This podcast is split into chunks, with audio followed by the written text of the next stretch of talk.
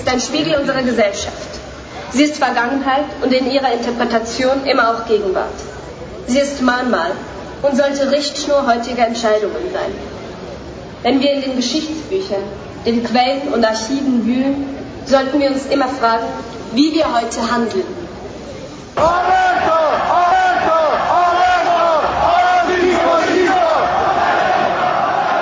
herzlich willkommen. Im heutigen Polyphon blicken wir antifaschistisch nach rechts.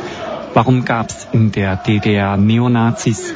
Wie ist es in Chemnitz diesen Sommer zu den faschistischen Aufmärschen gekommen? Wie steht es in der Schweiz um rechte Strukturen und Organisationen oder um den Antisemitismus? Und was sagen die Menschen, die am 9. November 80 Jahre nach der Reichspogromnacht in Bern auf die Straße gegangen sind?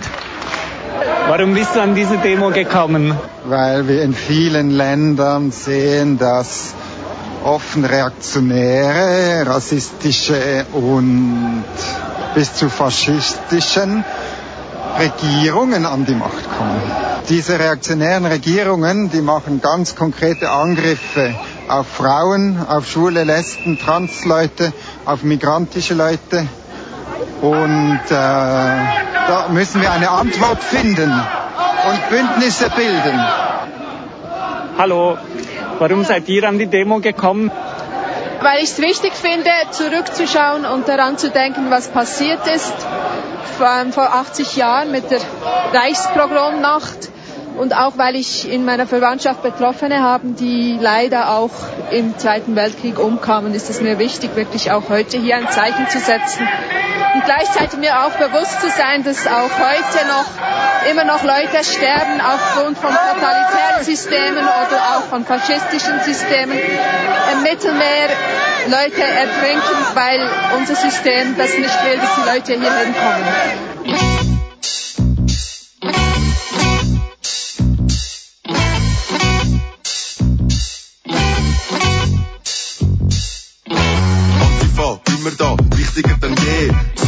Scheiß, ich hab's schon lang nicht mehr gesehen. Wollt's nicht mehr hören in der Zeitung, in der Röhre. Überall erzählen du darfst dich nicht dran stören. Es ist halt so, es ist halt schon immer so gewesen. Tradition verpflichtet, nimm's einfach ein. Die achsen neutrale Medien sind einfach rechts. Es wird davor gelabert, Antifaschismus ist schlecht. Linksextrem, rechtsextrem, ich seh da keinen Unterschied. Sagt der Scheiß Fascho, der gemütlich seine Runde schiebt. Er ist versteckt unter dem Deckmantel, es der Bürger laut frei um und verbreitet munter seine Lügen. Antifa ist mehr als nur rot der Rauch. Jeden Tag eine gute Tat für mehr Menschlichkeit. Jeden Tag für mehr Farbe, weniger Cops, weniger Stress und gemeinsam gegen den ganzen rechten Scheiß. Gestern, heute und morgen, komm, wir uns. Solange es wieder Hass verbreitet, komm, wir uns. In jedem Dorf, in jeder Stadt, komm, wir uns. Denn von allein wird da nicht anders, komm, wir uns. Wir endlich wieder Mauern einreissen. Dann tut sich das nicht weiter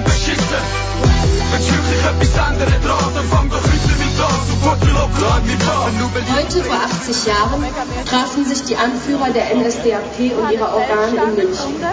Darunter auch diejenigen der Sturmabteilung SA und der Schutzstaffel SS. Zwei Tage vorher hat ein 17-jähriger Junge in Paris auf einen Nazi geschossen. Dieser erlag dann am 9. November den Verletzungen. Dieses Ereignis kommt der NSDAP gerade recht. Lange hat sie Hass und Hetze verbreitet. Dieses aufgeheizte Klima ermöglicht, was darauf folgt. In der Rede am Abend hat Goebbels auf Pogrome der letzten Tage verwiesen und die Anwesenden nehmen die Botschaft auf. Sie berichten in die Städte. Genaue Anweisungen kommen nach Mitternacht. Die Führung will den Volkszorn sehen. SA und SS treten oft ohne Uniform auf. Sie ziehen durch die Städte und zerstören tausende jüdische Geschäfte und über tausend Synagogen. Hunderte Jüdinnen werden ermordet. SA und SS stürmen Häuser und zerren Menschen an den Haaren durch die Straßen. Geschäfte werden kaputtgeschlagen. Überall werden Synagogen angezündet. Tatenlos stehen Feuerwehr und Polizei daneben. Listen werden angelegt. Die Nazis jagen gezielt vermögende jüdische Leute. Obschon sich Hunderte der SA und SS anschließen, kann nie vom Volkszorn die Rede sein. Die Bevölkerung schaut den Parteischlägern meist zu und schweigt. No border, no nation, stop deportation! Ja, warum läufst du mit heute an dieser antifaschistischen Demo? Weil ich es wichtig finde, wieder daran zu erinnern, was vor 80 Jahren passiert ist und ich habe Angst davor, dass es wieder solche Tendenzen annehmen könnte. Warum bist du mitgelaufen? Weil ich Tag für Tag sehe, wie Antisemitismus und Faschismus einfach hart wieder am Aufkommen sind. Und ich bin jeder Mensch, der tatenlos zuschaut und einfach sich nicht dagegen wehrt, macht den gleichen Fehler, wie die Leute vor ein paar Jahrzehnten auch gemacht haben. Und ich finde, diese Fehler darf man nachher nicht wiederholen. Man muss auf die Straße gehen und einstehen für was richtig ist. Einstehen für das, was richtig ist. Dieses Bedürfnis war an jenem Novemberabend in Bern stark zu spüren. Diese Wachsamkeit kommt auch bei Dominik Pugatsch von der Stiftung gegen Rassismus und Antisemitismus zum Ausdruck. Die Systematik von einem solchen Mord, Totschlag im großen Stil, zu sehen, zu was der Mensch fähig ist, aus Hass, aus Besitzanspruch, aus Rassendenken, aus Klassendenken, diese Lehren in die heutige Zeit zu nehmen, das ist unser großer Anspruch. Und ich glaube, da können wir immer noch viel lernen, auch in der heutigen Zeit, im Jahre 2018 mit Dominik Pugatsch gesprochen hat zu. Sie hat ihn gefragt, wo sich der Antisemitismus heute, 80 Jahre nach den Novemberpogromen, zeigt. Wir müssen leider feststellen, dass wir enorm viele Anfragen haben von Eltern, ähm, die besorgt sind wegen ihrer Kinder, die rassistisch, antisemitisch diskriminiert werden von ihren Mitschülern. Wir haben ähm, Meldungen von den Sportplätzen, gerade im Fußball, wenn es ein bisschen wild wird, dann sieht man eben die jüdische Fußball Fußballmannschaft als Gruppe, die man dann angehen kann. Ihr Jude, Hitler hat euch vergessen und so weiter. Also das ist auch leider in der heutigen Zeit noch nicht abgeschlossen. Das, das Wort Jude oder ihr Juden, überhaupt das Label, das man Menschen mit ihrer religiösen oder auch ethnischen Zugehörigkeit überhaupt anspricht, nimmt das zu. Auch früher gab es selbstverständlich solche Vorfälle, aber das Internet, die digitalen Medien, die Chatforen dienen hier eben als Brandbeschleuniger. Und so kann natürlich eine ganz gefährliche Gruppendynamik bestehen. Sofort wird jemand ausgeschlossen. Man denke nur mal an den Fall bin ich in dieser WhatsApp-Gruppe oder eben nicht? Also muss ich mir diese Hitlerbilder zum Beispiel anschauen oder bin ich eben nicht dabei, oder? Und diese Fragen, das ist ganz schwierig, das geht dann auch ins Mobbing herein und die, das beginnt leider sehr oft mit antisemitischen oder sonst diskriminatorischen, rassistischen Elementen. Ihre Stiftung, die äh, ist eine Stiftung, die sich gegen Rassismus und Antisemitismus einsetzt. Was sind in Ihren Augen die Unterschiede zwischen Rassismus und Antisemitismus oder anders gefragt, unterscheiden Sie dazwischen? Der Ausgangspunkt, also ein gruppenspezifischer Hass, auch eine Rangordnung, ein gewisses Klassendenken, das Othering, wir und die anderen, das ist bei beiden Phänomenen gleich. Was anders ist, beim Rassismus wird immer eine große Gruppe von Menschen klein, schlecht, mies gemacht kleiner gemacht. Beim Antisemitismus erleben wir eher Verschwörungstheorien. Eine kleine Gruppe von Menschen wird zu etwas Großem gemalt, das Weltfinanzjudentum, diese Verschwörungstheorien da oben, Amerika, äh, diese jüdischen Elemente, die wir leider gerade auch in den Social Media immer wieder sehen oder auch zum Beispiel im Zusammenhang mit Soros immer wieder genannt werden. Ah, der reiche Jude, also eine kleine Gruppe, Fast niemand wird zu etwas Riesigem gemacht und das kann tödlich enden. Das muss weg. Das muss, von dem muss man sich retten quasi.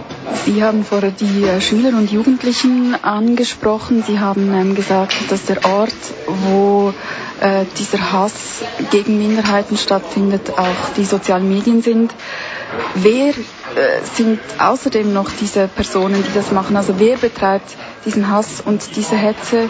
Ich glaube, die Täterschaft ist gar nicht so entscheidend. Zwei Worte sind entscheidend. Das Sensibilisieren, also aufmerksam werden. Hey, was ist das für eine Waffe, das Internet? Kann es sein? Es bringt ja so viel Gutes. Es ist ein so gutes Informationsmedium. Wir können uns sofort informieren, für Schülerarbeiten, das Internet nützen.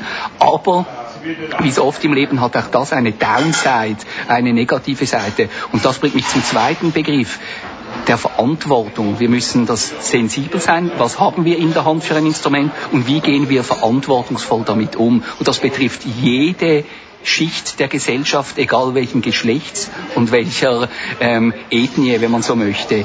Wie gehe ich damit um, um das Internet gut zu nützen und es nicht zu einem Brandbeschleuniger werden zu lassen? Ist es das Medium selber, das das ermöglicht?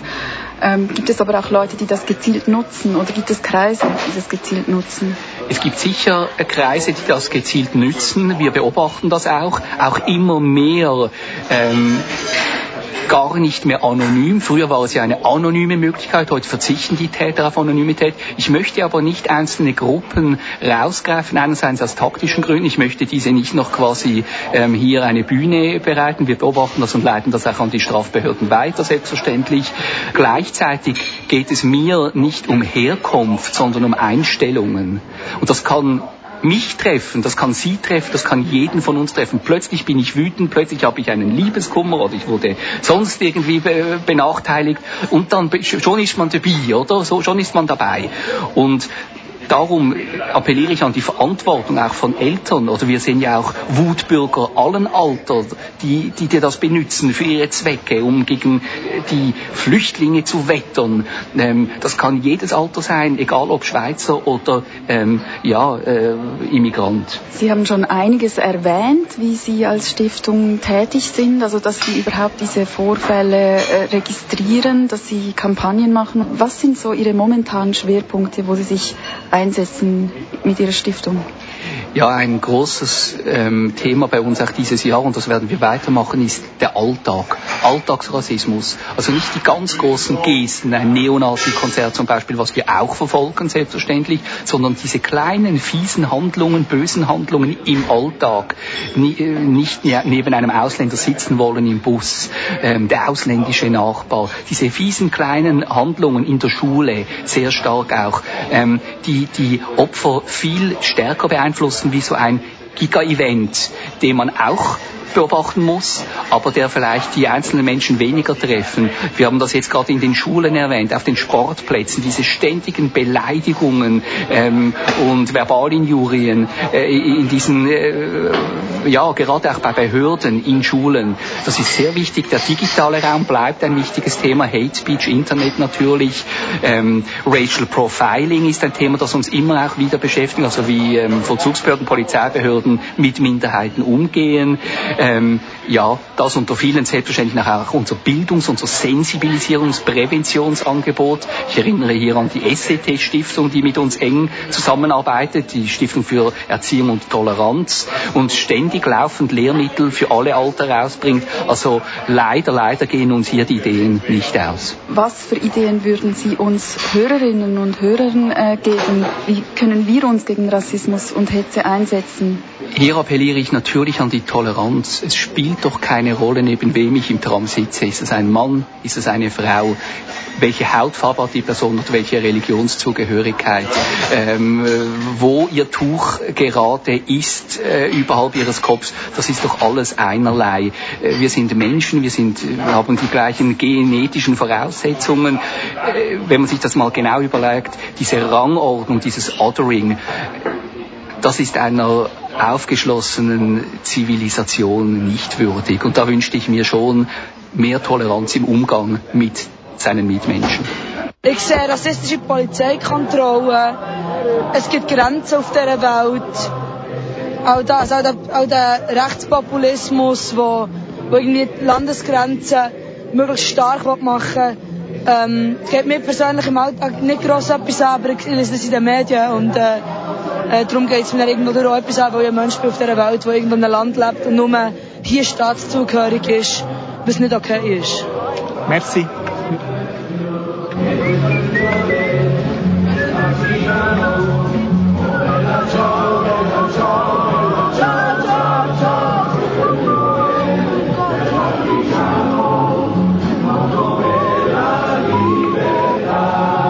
Es irgendwie jeden Tag, wenn irgendwie migrantische Menschen kontrolliert werden, willkürlich von der Polizei. Wenn ich in den Nachrichten lese, wie Synagogen angeschossen werden, wie Jüdinnen und Juden auch hart immer noch tätlich angegriffen werden und so diskriminiert werden. Und es sind extrem viele kleine Sachen, die sich so etwas hure bedrohlichem summieren. Bolsonaro, ein Faschist und Verherrlicher der Militärdiktatur zum Präsidenten gewählt. Triffst du im Alltag auf den Faschismus oder auf faschistoide Gedanken, Handlungen, Angriffe?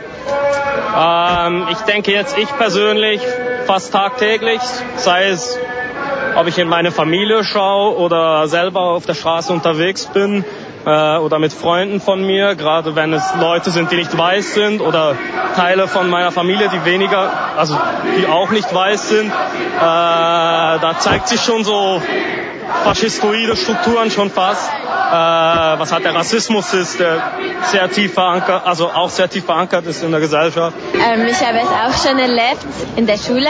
Also wir hatten eine Diskussion in der Schule, wo auch Jugendliche gesagt haben, dass sie finden, dass ähm, ausländische Personen hier nichts zu tun haben. Ja, Rassismus gegen Flüchtlinge sehe ich oft, dass man halt verschlossen und ignorant auftritt gegen sie. Aber es kommt halt immer auf den Standpunkt drauf an und wo man sich gerade befindet. Ich denke jetzt in Bern ist es jetzt noch relativ moderat, wenn wir in Chemnitz sind oder im Osten von Europa, kann es schon wieder ganz anders aussehen. Wie sieht es denn aus in Chemnitz, wo diesen Sommer riesige faschistische Aufmärsche stattfanden? Zu Tausenden und wiederholt, immer wieder, gingen Nazis zusammen mit Bewohnerinnen und Bewohnern der ostdeutschen Stadt auf die Straße. Während Tagen machten sie dabei auch Jagd auf Migrantinnen und Migranten. Ida und Johannes haben die Ereignisse in Chemnitz hautnah mitverfolgt. Ida und Johannes, ihr lebt in Chemnitz, ihr arbeitet in Chemnitz und setzt euch intensiv mit rechten und faschistischen Strukturen, Organisationen und Gruppen auseinander. Wie habt ihr diese unglaublichen Tage in Chemnitz Ende August erlebt?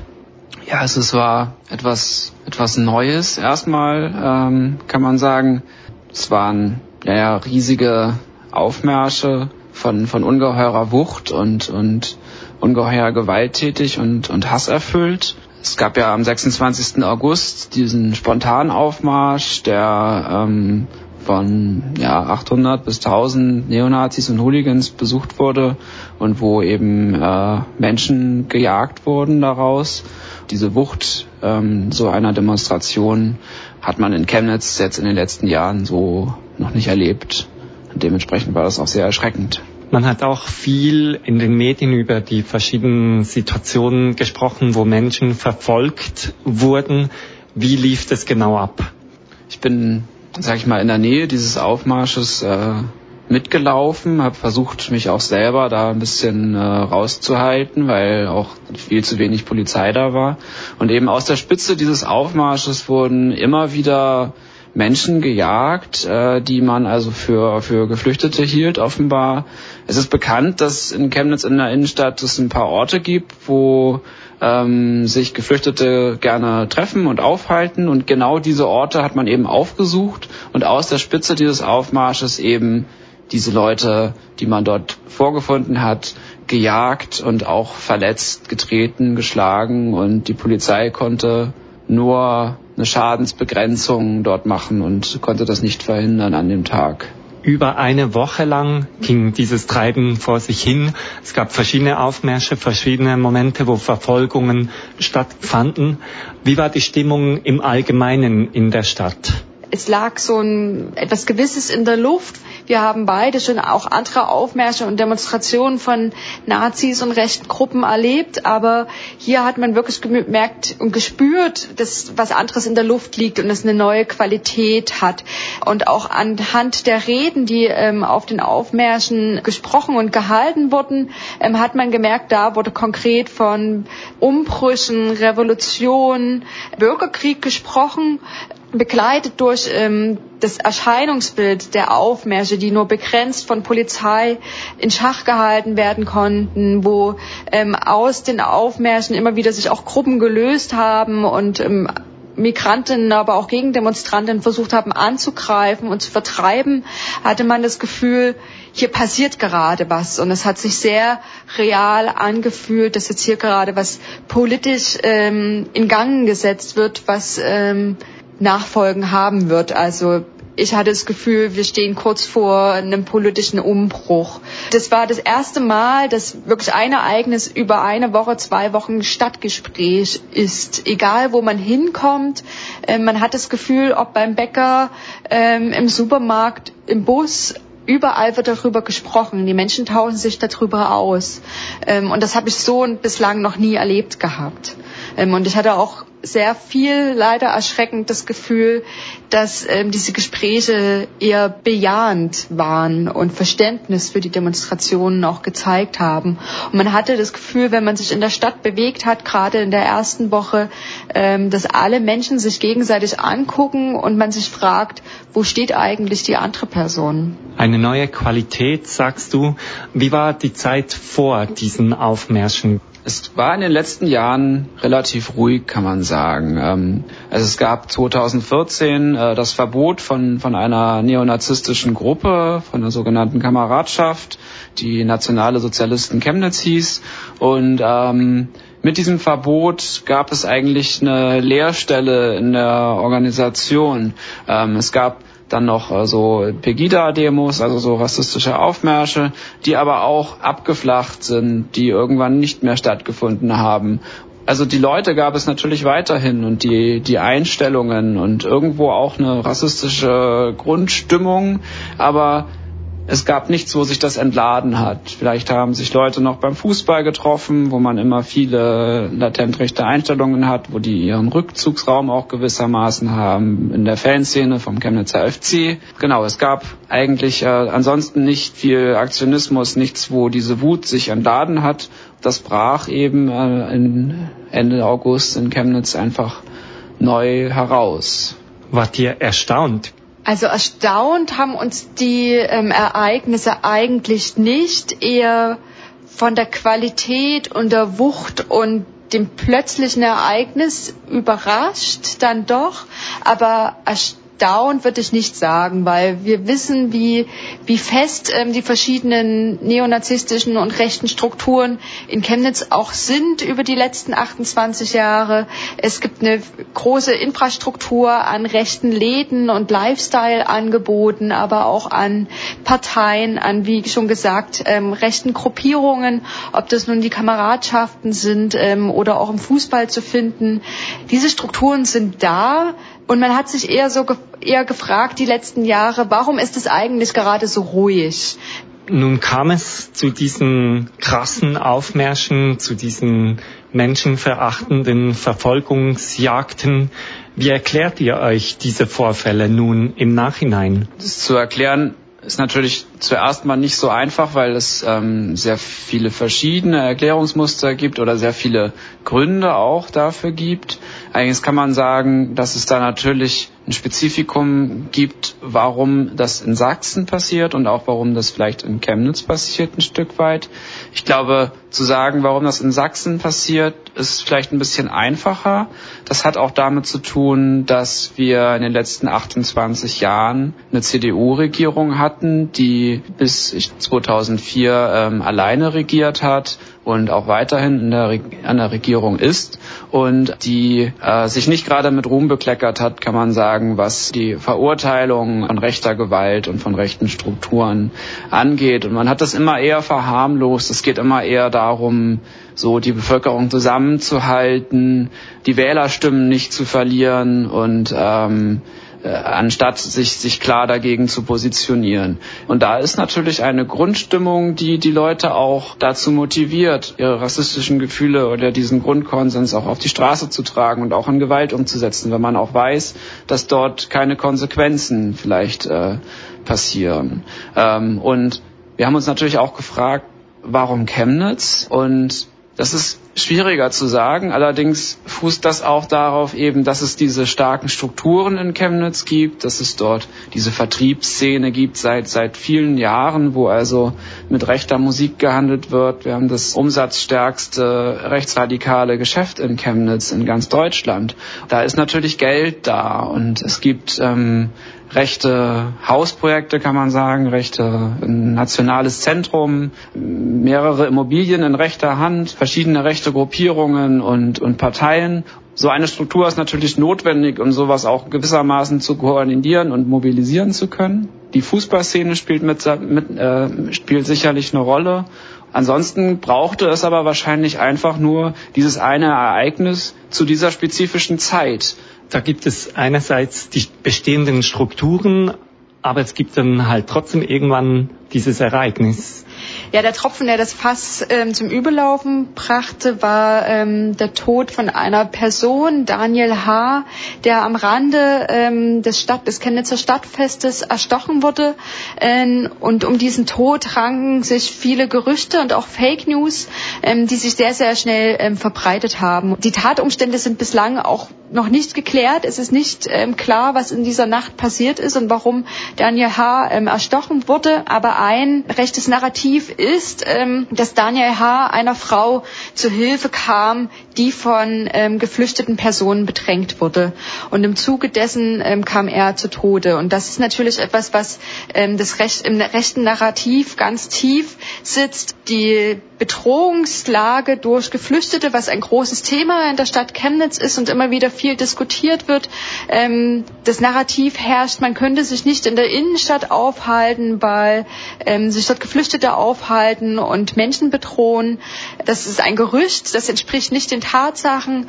Auch nicht den Tatsachen entspricht es, dass man sich als Frau nicht mehr auf die Straße trauen könnte. Aber das ist etwas, was in der Stadtgesellschaft ganz viel geteilt und erzählt wird. Und wenn natürlich dann ein deutscher Mann einer deutschen Frau zu Hilfe kommt, um vor den Fremden ähm, zu, ähm, zu schützen vor einem sexuellen Übergriff, was nicht geklärt ist, ob es so stattfand, wahrscheinlich sogar nicht, ähm, dann ist das etwas, was ganz tief mobilisieren kann.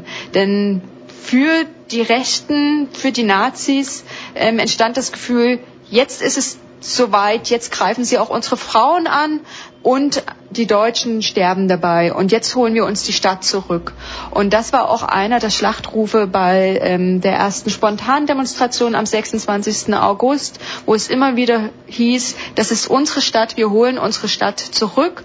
Und ich habe auch ein, eine Auseinandersetzung mit einem Polizisten da mitbekommen, wo ein Demonstrationsteilnehmer dem Polizisten gegenüber gesprochen hat, weil ihr nichts tut, machen wir das jetzt. Wir übernehmen die Kontrolle in dieser Stadt und ähm, wir bringen wieder Ordnung in diese Stadt hinein. Und das war ein ganz starkes Moment. Was ist seit Ende August, seit den unglaublichen faschistischen Aufmärschen und diesen Verfolgungsjagden passiert?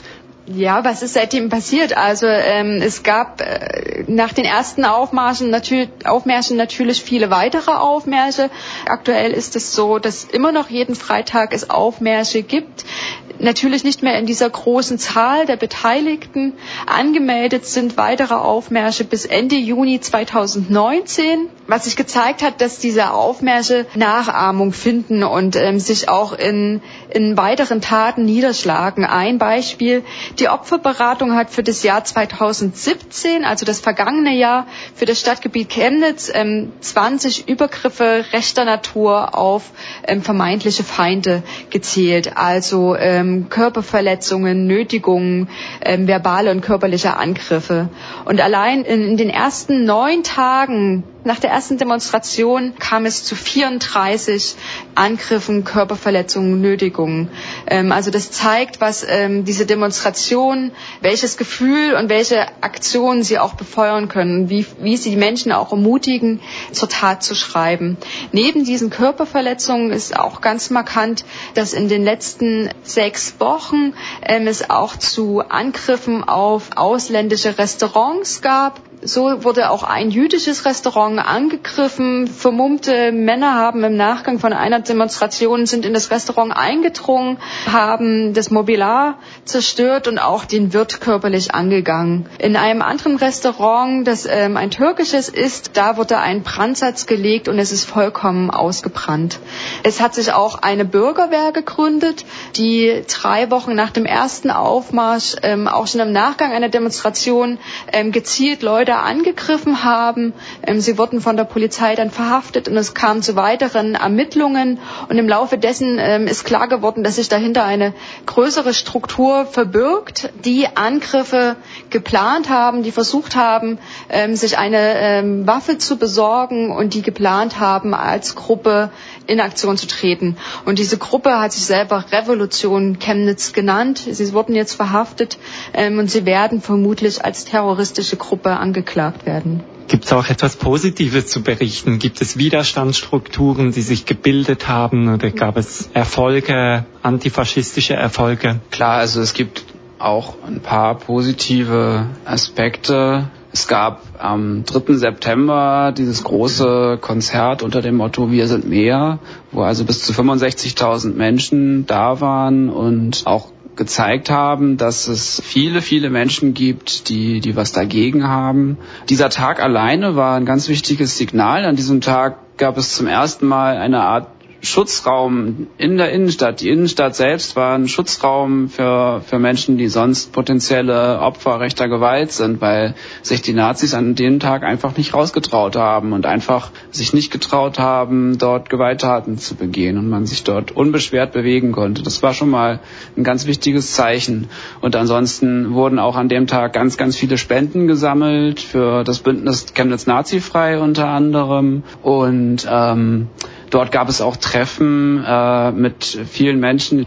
Äh, natürlich hat es auch erstmal alle Leute schockiert und stark getroffen und da war auch erstmal tatsächlich eine gewisse Lethargie oder eine, so eine Lähmung irgendwie zu sehen, dass die Leute nicht so richtig wissen, wie man damit umgeht. Und da ist die Hoffnung, dass man jetzt daraus ein bisschen rausgekommen ist und auch mit eigenen Akzenten wieder etwas dagegen setzen kann.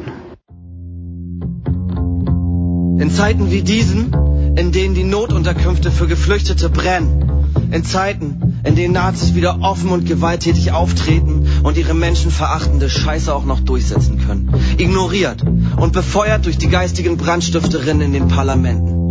Da ist es wichtig, sich nicht zu ducken und zu hoffen, dass der Sturm irgendwann von alleine vorüberzieht. Mit diesem Song aus den 60er Jahren möchten wir an eine Partisanin erinnern, die mit viel Mut, Entschlossenheit und Herz gegen die Faschisten gekämpft hat. Wir dürfen nicht wieder tatenlos dem Erstarken des deutschen Selbstbewusstseins zuschauen. Wir müssen uns mit allem, was wir aufbringen können, dem entgegenstellen. Denn rassistische Parolen, Grenzen und Volkstümelei führen zu Faschismus und Krieg. Das hier ist die rotzfreche Asphaltkultur im Herbst 2015. Wir schauen mit Erschrecken in die Zeitung, aber auch mit Power, Witz und Wut in die Zukunft. Wir werden kämpfen, dass uns warm wird. Natürlich antifaschistisch und in Solidarität mit allen Menschen, die sich frei bewegen wollen.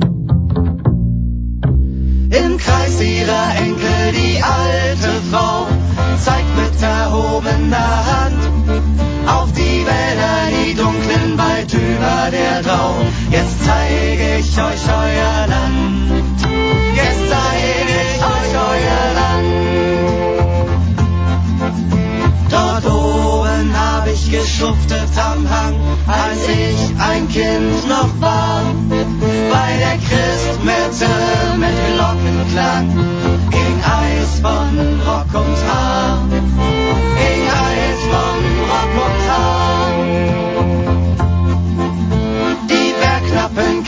Kamen vom Lindenwirt und flüsterten leise mit List, dass sich in der Welt etwas ändern wird, dass nichts bleiben muss, wie es ist, dass nichts bleiben muss, wie es ist. Verschwiegene Bäume,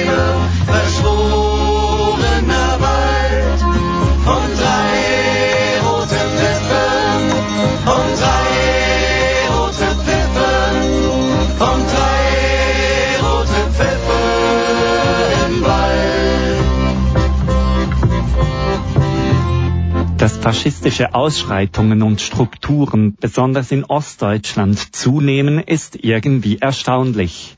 Denn die DDR bezeichnete sich offiziell als einen antifaschistischen Staat. Harry Weibel ist einer der wenigen Historiker, die schon vor der Wende in Deutschland angefangen haben, zu Rechtsextremismus in der DDR zu forschen. Im Gespräch mit Thomas erklärt Harry Weibel, dass in der DDR weder über die faschistische Vergangenheit Deutschlands noch über die damals weiter bestehenden faschistischen Strukturen und Gruppen oder deren Gewalttaten gesprochen wurde. Das ging so weit, dass die Führung der DDR rassistische Morde, die durch faschistische Kreise verübt wurden, gerichtlich nicht verfolgen ließ. Forschung zu diesem Thema sei lange sehr, sehr schwierig gewesen.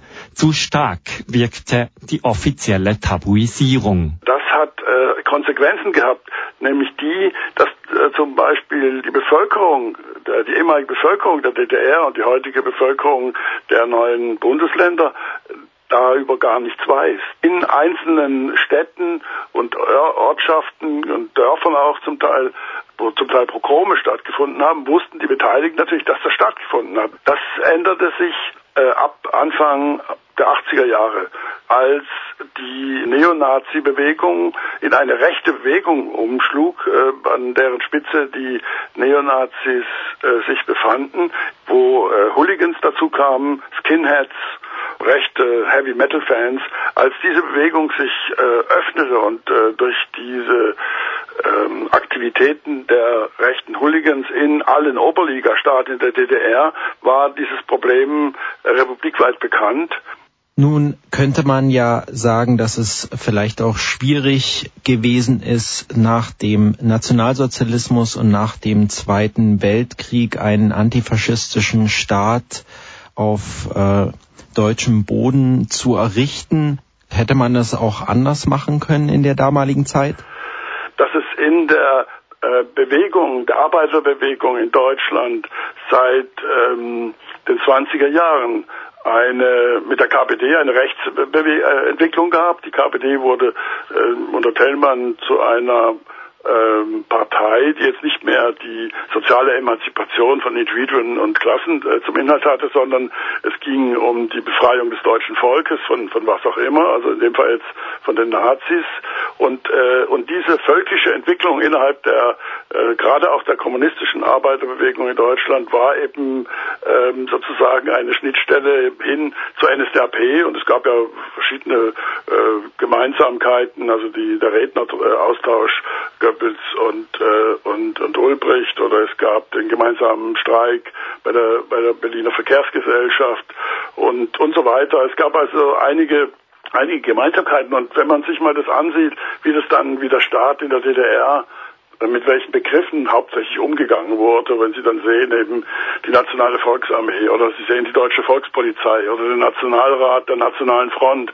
Also das Nationalistische und das Völkische war eben Bestandteil der Ideologie des Marxismus-Leninismus und insofern eine, bildete das immer eine Schnittstelle auch zur, zur extremen Rechten. Wie waren denn die politischen Stoßrichtungen? Also damals konnte man sich ja nicht so organisieren oder solche Sachen machen wie heute es konnten sicher keine Demos gemacht werden. Man konnte als Partei nicht antreten. Mit welchen Zielen und mit welchen Mitteln sind die vorgegangen? Es gab über 100 äh, Neonazi-Gruppen, also Wehrsportgruppen, waren bewaffnete Gruppen dabei, die in äh, den einzelnen Bezirken äh, aktiv waren und dort versuchten, in die Öffentlichkeit zu kommen. Es gibt also etliche Berichte von ähm, den Offizieren der Staatssicherheit, also wie in kleineren Dörfern und in Städten und auch in großen Städten eben uniformierte Nazis äh, durch die Stadt liefen und dann eben Neonazi-Lieder gegrölt hat, was halt die Führung der, der DDR und damit auch der SED eben noch immer ein bisschen beruhigt hat, war, dass diese, diese Neonazi-Gruppen äh, alle aufgedeckt wurden. Sie, sie fanden heraus, eben, es gab irgendwo eine Gruppe, was weiß ich, in Magdeburg, dann sind sie eben hin und haben äh, ihren ganzen Apparat darauf geschmissen und haben in kürzerer Zeit oder ja, auch in längerer Zeit manchmal es geschafft, diese Gruppen durch Kriminalisierung, durch Zersetzung ähm, aufzulösen.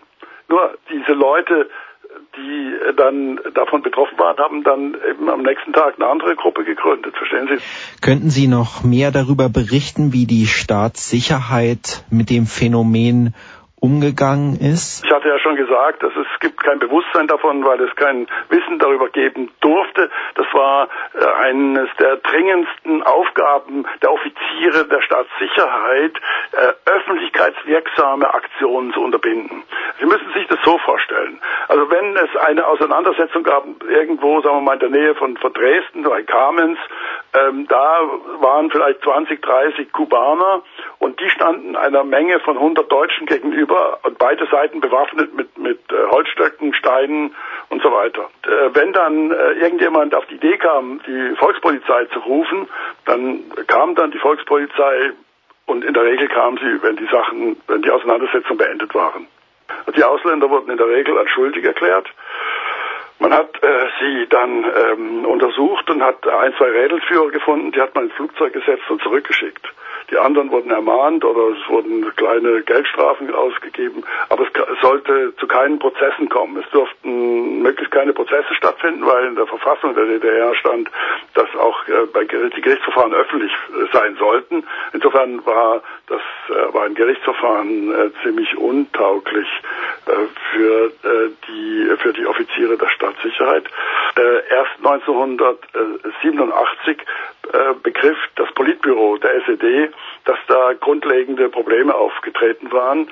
Und zwar ging es damals ähm, um den Überfall äh, von äh, Hooligans und Neonazis und Skinheads auf das Punkkonzert in der Zionskirche. Element of Crime hat gespielt und noch andere Gruppen.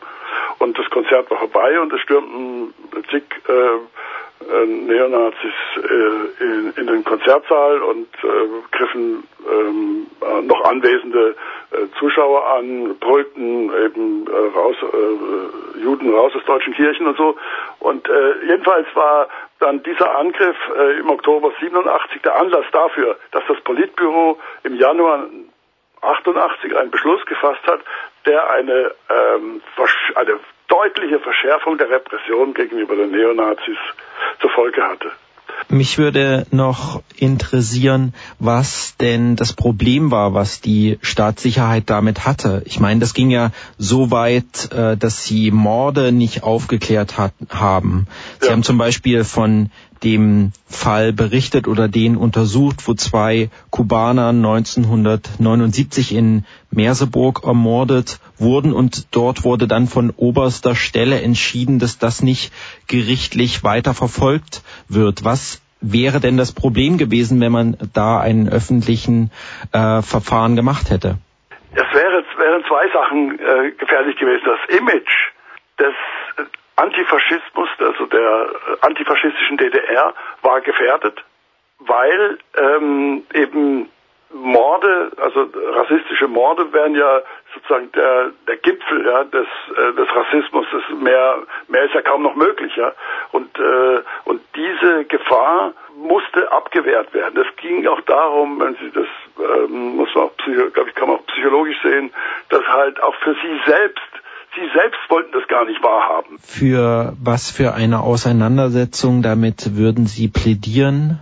Es braucht eine Auseinandersetzung, eine gesellschaftspolitische Auseinandersetzung zur Abwehr dieser Gefahren. Das ist also wirklich, wer hat das der Zentralrat der Juden in Deutschland genannt? Das ist fünf nach zwölf, ja. und ähm, also in Deutschland wird man sich anstrengen müssen, um äh, diese Gefahr abzuwehren. Diese rechte Bewegung hat ja einen parlamentarischen Arm im Bundestag. Das hatten wir ja so kurz nach dem Krieg mal, ja, also Anfang der 50er Jahre die Sozialistische Reichspartei oder so. Diese über 100 Abgeordneten der AfD, das ist doch ähm, viel und jetzt in allen Landtagen und dagegen muss eben die Gesellschaft sich erheben und äh, muss sich dagegen stellen. Ja,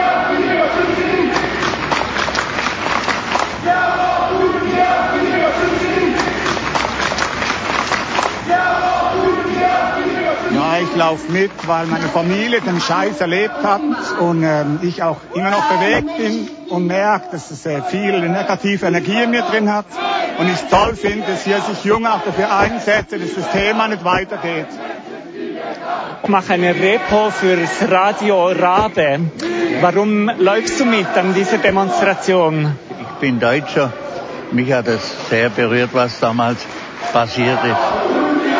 Ich bin froh, dass das in Deutschland aufgearbeitet wurde. Aber der Antisemitismus wird trotzdem immer stärker. Und das bedauere ich sehr. Wie nimmst du den äh, Faschismus oder faschistische Tendenzen in der Schweiz wahr? Ja, in der Schweiz sind sie eigentlich relativ unbedeutend, wenn man die SVP nicht als faschistische Partei bezeichnen würde. Es gibt schon wahrscheinlich in dieser Partei auch solche Tendenzen, aber es ist schon noch nicht so schlimm wie in Deutschland mit der AfD. Noch nicht so schlimm wie in Deutschland mit der AfD. Im letzten Teil des heutigen Polyphons fragen wir, wie stark die faschistischen Organisationen und die rechte Bewegung in der Schweiz sind. Darüber habe ich mit Laura gesprochen. Laura ist antifaschistisch aktiv und hat sich in diesem Zusammenhang immer wieder mit der PNOS, der Partei national orientierter Schweizer, auseinandersetzen müssen. An sich möchte diese neonazistische Partei am 24. November in Basel eine Platzkundgebung abhalten unter dem Motto gegen den UNO-Migrationspakt. Hier ist, denke ich, wichtig zu sagen, dass dieser Migrationspakt ein vorgeschobener Grund ist, um ihre braune Scheiße auf, Straße, auf der Straße zu zelebrieren. Diese Demo wurde bewilligt. Sie sollte von zwei bis fünf Uhr nachmittags stattfinden. Auf der Kundgebung sollten verschiedene Rassisten das Mikrofon erhalten. Und dann haben sich auch noch weitere äh, Personen angekündigt, unter anderem der Ahnensturm, das ist die Pnos Sicherheitstruppe. Und ich denke, hier ist es wichtig, einen historischen Bezug herzustellen. Dieser Ahnensturm, der kürzt sich ab AS. Es ist in dem Sinn offenkundig, dass sie sich hier auf die Sturmabteilung, die SA des Dritten Reiches beziehen. Dieser Ahnensturm, eben, sie nennen es Sicherheitsdienst, aber es ist eigentlich einfach ihre so üble, üble Macho-Schlägertruppe. Wenn man jetzt noch die Facebook-Veranstaltung anschaut, der Kundgebung, dann haben sich in der Tat einige so bekannte antisemitische und rassistische Personen aus dem In- und Ausland angekündigt. Die PNOS plant ja in Bern ebenfalls eine Kundgebung. Allerdings ist hier der Ort nicht bekannt. Sie haben lediglich angekündigt, eine Veranstaltung im Kanton Bern abzuhalten. Was ist darüber bekannt? Das soll Ihr Parteitag werden, und zwar in Form einer internationalen Konferenz unter dem Titel Europa Nostra 2, also unser Europa Nummer 2. Die wollen hier an diesem Tag den PNOS-Parteimitgliedern etwas bieten und sich danach international mit, international mit anderen Forschers vernetzen. Und auch dies sollte am besten in einem totalen Fiasko enden, unserer Meinung nach. Eine Demonstration, eine Konferenz in kurzer Zeit. Was für eine Strategie verfolgt die PNOS im Moment? Zur Strategie vom 24. in Basel. Hier eine Mutmaßung zur Ortswahl, warum Sie gerade Basel ausgesucht haben. Die PNOS war bisher eher auf dem Land vertreten. Und dies ist sicher auf, den, auf dem Mist von Tobias Steiger gewachsen. Er, der Anmelder der Kundgebung, ist, er ist neu bei der PNOS und möchte wahrscheinlich von den peinlichen Misserfolgen von den gescheiterten Pegida-Demos ablenken. Zum 1. Dezember zeigt sich, dass sie, sich, dass sie halt eine internationale Vernetzung anstreben. Und sie wollen sicher auch ihre Inhalte durch solche öffentliche Events breiter zugänglich machen und sich durch diese internationalen Nazi-Größen profilieren. Es sind szeneübergreifend bekannte Rassisten, Faschisten. Was ist über diese Personen bekannt? Ähm, in der Tat, dass die Rednerliste sind ausschließlich Männer. Das ist wie ein bisschen ein faschistisches Gruselkabinett. Es beginnt mit Erik Weber. Dann haben wir ein deutsches AfD-Mitglied, Lutz Urbanschik, war auch schon bei Pegida oder Tygida unterwegs und benutzt auch das Hashtag Wir sind noch mehr gegen sogenannte linke Hetze und bekennt sich damit als Teil vom rassistischen Mob in Chemnitz. Ein weiterer Gast ist Markus Ripfel. Der Ripfel ist Vorsitzender von Die Stimme aus Österreich. Das ist eine Partei, die sich als heimatliebende soziale Alternative darstellt. Er wurde aus der rechtspopulistischen FPÖ ausgeschlossen weil er ähm, auf YouTube ein Lied von einer Neonazi-Band Division Germania geliked hat. Das ist schon ein Verdienst, aus dieser rechten FPÖ ausgeschlossen zu werden. Das heißt etwas. Er ist zudem auch Mitglied von der Akademischen Burschenschaft Olympia in Wien. Hat sich dort auch mal schon mit Hitlergruß ablichten lassen. Dann so der Stargast an Europa Nostra 2 sollte der Führer der US-amerikanischen Alt-Right-Bewegung Richard Spencer sein. Spencer hat aber ein äh, Einreiseverbot im ganzen Schengen-Raum und somit auch in der Schweiz. Das heißt, es ist ungewiss, ob er dann tatsächlich vor Ort erscheinen soll. Es ist in dem Sinne fast unmöglich. Wahrscheinlich wird er per Videobotschaft zugeschaltet. Spencer noch etwas mehr über ihn. Er steht generell für eine sogenannte arisch geprägte Bevölkerungspolitik.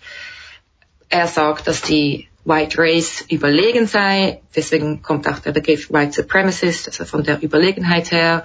Er ist ganz stark rassistisch und antisemitisch. Er wurde so vor zwei Jahren bekannt, als er anlässlich des Wahlsiegs von Trump vor einer großen Menge bei einem Vortrag geschrien hat, Hail Trump, Hail our people, Hail Victory, was man zu Deutsch Hail Trump, Heil unserem Volk und Sieg Heil übersetzen kann. Und darauf haben dann einige Anwesende auch den Hitlergruß gezeigt ein Gruselkabinett effektiv. Du hast viele Begriffe verwendet, um diese Männer zu beschreiben. Teilweise hast du von Neonazis gesprochen, von Rassisten oder von Faschisten. Kommen mhm. wir zurück zur PNOS. Wie würdest du sie einstufen? Inwiefern kann gesagt werden, die PNOS ist eine faschistische Partei? Also wir haben online ihr Parteiprogramm studiert und es hat dort einige klassisch faschistische Elemente drin. Die PNOS definiert sich ganz klar als nationalistische Partei, das streicht sie wirklich heraus. Sie wollen die Schweiz als Land auch nur für das sogenannte weiße Schweizer Volk reservieren und einen sogenannten Volksstaat errichten von und für Eidgenossen. Natürlich reden sie auch immer noch in der männlichen Form. Das heißt also andere Personen, die nicht in dieses Weltbild passen, sind unerwünscht. Das ist natürlich extrem fremdenfeindlich und rassistisch. Dieses Schweizer Volk oder der Begriff des Volkes ist ganz wichtig äh, für die HypnoslerInnen. Sie gehen von einer kulturellen Geschlossenheit von diesem Volk aus, fast schon wie als biologische Einheit. Das Volk ist also im Zentrum von ihrer Ideologie und dies ist angelehnt an die nationalsozialistische Blut- und Bodenideologie. Sie pflegen hier eine etwas modernere Variante des sogenannten Ethnopluralismus. Das heißt, auf der Welt gibt es verschiedene Völker ähm, und die müssen einfach alle an ihrem Platz bleiben. Die dürfen sich nicht vermischen. Hier lehnen sie sich an an andere Bewegungen in Europa, die ein sogenanntes Europa der Völker konstruieren wollen. Ich sage konstruieren, weil es zum Glück solche homogene Massen nie gegeben hat und es sicher auch nie geben wird. Das ist der fantasieren Sie in dem Sinn. Ein weiteres faschistisches Element ist der Antisemitismus. Wenn ihr mal einen Blick auf Tobias Steigers Facebook werft, dann werdet ihr zum Beispiel eine Vielzahl von antisemitischen Posts finden oder auch eine positive Bezugnahme auf Adolf Hitler oder auf Neonazi-Bands. Er teilt auch sehr viele Verschwörungstheorien. Auch diese durchziehen das ganze PNOS-Programm. Sie reden zum Beispiel von einem sogenannten globalistischen Plan, der alle Völker auslöschen soll und von sogenannten internationalen Verbrechervereinen, die Geld scheffeln. Auch hier antisemitische Untertöne von einer jüdischen Weltverschwörung sozusagen. Vom Wirtschaftskurs fahren sie einen sehr protektionistischen Wirtschaftskurs. Das heißt, sie wollen einen reinen Schweizer Markt, wie das möglich sein soll, steht auf einem anderen Blatt. Ein sehr tragendes faschistisches Element ist ihr Sexismus und Antifeminismus. Die PNOS schwadroniert darüber, wie Familien zerstört werden durch den sogenannten Genderwahn oder durch Krippen, die sind ganz besonders gefährlich und müssen abgeschafft werden. In ihrer Idealvorstellung bleibt die Schweizer treue Frau zu Hause und kümmert sich um die Kinder und der Mann verdient das Geld sozusagen. Und auch hier die Aufteilung in ein sehr starres Zweigeschlechtermodell. Natürlich sprechen wir nur von Cis-Frauen oder Cis-Männern. Verschiedene Geschlechter oder unterschiedliche Sexualitäten haben keinen Platz. Dies passt auch dazu, dass sie einmal gesagt haben, Homosexuelle müssten alle geheilt werden, die seien krank, etc. Und zuletzt ist natürlich die Hypnose auch für ein Abtreibungsverbot. Äh, jetzt verbunden mit dieser sehr patriarchalen Denkweise ist so eine Zelebration von Heldentum und sie lehnen Pluralismus ab. Sie pflegen einen sehr starken Traditionenkult. Sie lehnen die Moderne in dem Sinn ab und haben ganz klassisch reaktionäre Positionen wie zum Beispiel die Wiedereinführung der Todesstrafe. Ein krasses ideologisches Programm. Inwiefern gelingt es der PNOS, dieses Programm auch wirklich in Tat umzusetzen? In den Medien wurde letztes Jahr teilweise auch ein bisschen gespottet über die Hypnose, sie sei unbedeutsam, sie erhalte eigentlich zu viel Aufmerksamkeit. Wo liegen die größten Gefahren, die von einer Hypnose ausgehen? Die Hypnose versucht faschistisches Gedankengut, wie wir gerade gehört haben, zu normalisieren. Das heißt, sie wollen dieses Gedankengut wieder mehrheitsfähig machen. Dieses Gedankengut war nie verschwunden, sondern ist in unserer Gesellschaft latent vorhanden. Es ist mal mehr, mal weniger offenkundig. Und dann resultiert effektiv aus dieser Politik ganz konkrete physische Gewalt. Personen fühlen sich verstärkt durch solche Politik oder solche Kundgebungen oder solche Facebook-Posts und durch diese Inhalte, sie gehen auf die Straße und jagen effektiv Leute, die nicht in ihr Weltbild passen. Das ist, hat man unter Trump beobachten können, das passiert genau jetzt auch in Brasilien unter dem neuen faschistischen Bolsonaro oder auch in Deutschland. Und hier sind effektiv Menschen gefährdet, welche eben auch nicht in diese stinkweiße, schimmlige Eidgenossenschaft passen. Und es ist uns wichtig zu sagen, dass wir diese Gefahr nicht unterschätzen wollen. Wir wollen uns nicht einfach nur über die Hypnose lustig machen, sondern eben aus der Geschichte lernen. Ähm, dieser Spruch während den Anfängen soll nicht nur ein Spruch bleiben, sondern der muss ganz praktisch angegangen werden. Und was heißt das praktisch, diesen Spruch praktisch angehen? Mhm. Wie kann auf diese ganzen Gefahren geantwortet werden? Einerseits möchten wir natürlich dazu aufrufen, sich diesen Neonazis an den beiden erwähnten Veranstaltungen entgegenzustellen. Unserer Meinung nach nach darf es keinen Raum für solche faschistische Propaganda geben. Mit diesen Nazis soll auch nicht diskutiert und geredet werden, denn Faschismus ist keine Meinung, die eben irgendwie toleriert werden kann. Das sollte uns eigentlich aus der Geschichte und auch aus der Gegenwart klar sein. Der Widerstand soll vielfältig sein, rebelliert allgemein gegen Autoritäten, toleriert keine Fremdenfeindlichkeit oder Sexismus in ihrem Freundeskreis, in der Familie, sei dies auch nur in Witzform, unterstützt auch Menschen ohne Papiere oder geregelten Aufenthaltsstatus, versteckt sie bei euch, heiratet sie, und outet solche Menschenfeinde, wie zum Beispiel Tobias Steiger, sei es in ihrem Zuhause oder am Arbeitsplatz, macht es ihnen, in, macht ihnen das Leben in ihrer Stadt schwer. Antifaschismus scheint oft irgendwie eintönig oder es ist immer nur gegen etwas und man gibt natürlich so diesen Faschus auch Raum. Das stimmt, aber es ist eben ganz wichtig, nicht einfach nur zu reagieren, sondern diesen rechten Tendenzen in der Gesellschaft und diesem aufkeimenden Faschismus etwas entgegenzuhalten. Was sind linke Perspektiven, die den faschistischen Perspektiven entgegengehalten werden können? Was wollen wir ihnen entgegenhalten? Wir wollen nicht eine eintönige Welt, sondern eine ganz diverse, vielfältige Welt, welche auf Solidarität beruht, eine freiheitliche Welt ohne Hierarchien und Autoritäten, in der gegenseitige Hilfe gepflegt wird und in der auch alle Geschlechter und Sexualitäten Platz haben. Eine Welt mit viel Kreativität und Lebensfreude, ein schönes Leben, das sollten wir eben auch nicht vergessen, neben all dieser Nazi-Scheiße. Ja, diese Welt ist möglich, wir müssen einfach darauf, dafür kämpfen, alle zusammen, überall zu jeder Zeit, eben auf ganz verschiedene, vielfältige und kreative Arten. Und das ist ja auch unsere Stärke, dass wir eben so vielfältig sind.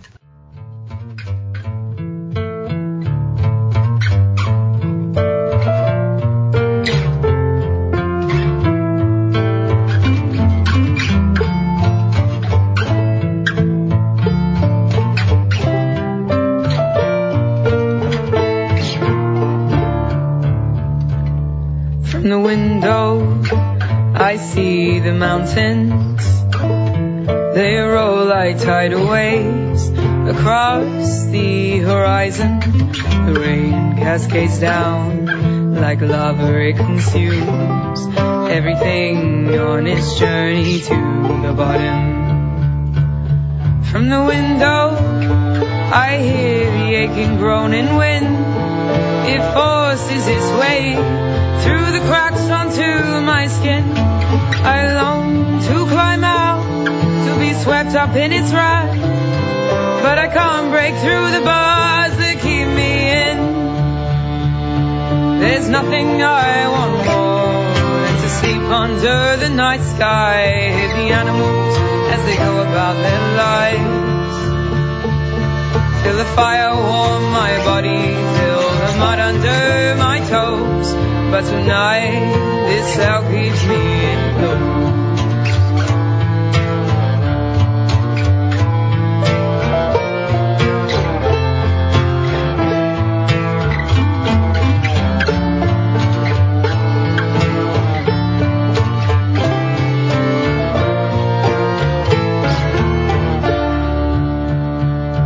The trees form a secret green embrace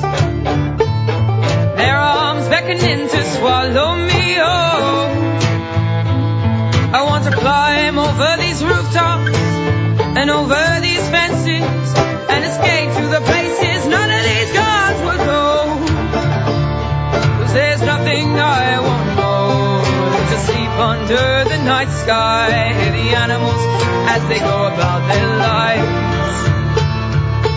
Feel the fire warm my body, feel the mud under my toes, but tonight is keeps me enclosed. Das war's schon wieder vom Polyphon. Tausend Dank an alle Antifaschistinnen und Antifaschisten für ihre Worte, ihre Musik und ihre Handlungen. Uns gibt's in einem Monat wieder. Dazwischen findet ihr uns im Netz polyphon.org. Schön warst du dabei. Bis Mai.